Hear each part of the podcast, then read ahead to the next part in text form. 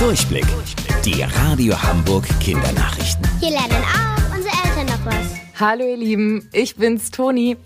Wenn dieses Wasser in Hamburg sprudelt, ist der Winter vorbei. Diese Woche ist die Alsterfontäne auf der Binnenalster wieder angeschaltet worden. Für alle Hamburger ist das im Prinzip schon der Start in den Sommer. Denn im Winter sprudelt die 60 Meter hohe Fontäne nicht, da sie zufrieren könnte und dann die Pumpe kaputt geht. Die Idee für die Fontäne hatte in den 80er Jahren Karl-Heinz Hollmann. Vielleicht kennen eure Eltern den Namen noch. Er war nämlich Fernsehmoderator. Karl-Heinz war oft in Genf unterwegs, einer Stadt in der Schweiz. In Genf gibt es ein ganz ähnliches Gewässer wie die Alster mitten in der Stadt und mit Fontäne. Die gab es in Hamburg aber damals noch nicht. Schon aus dem Flugzeug konnte er diese Fontäne sehen und hat sich auf den Besuch in der City gefreut.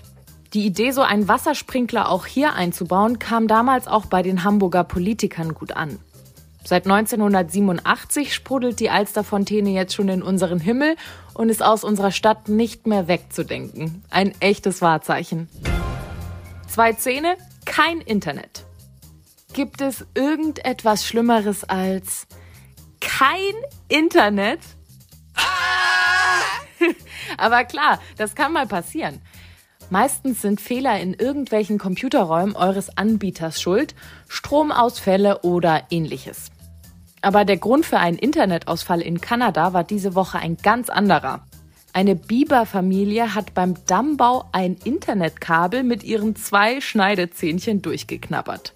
36 Stunden lang waren deswegen 900 Menschen offline. Und wusstet ihr eigentlich schon?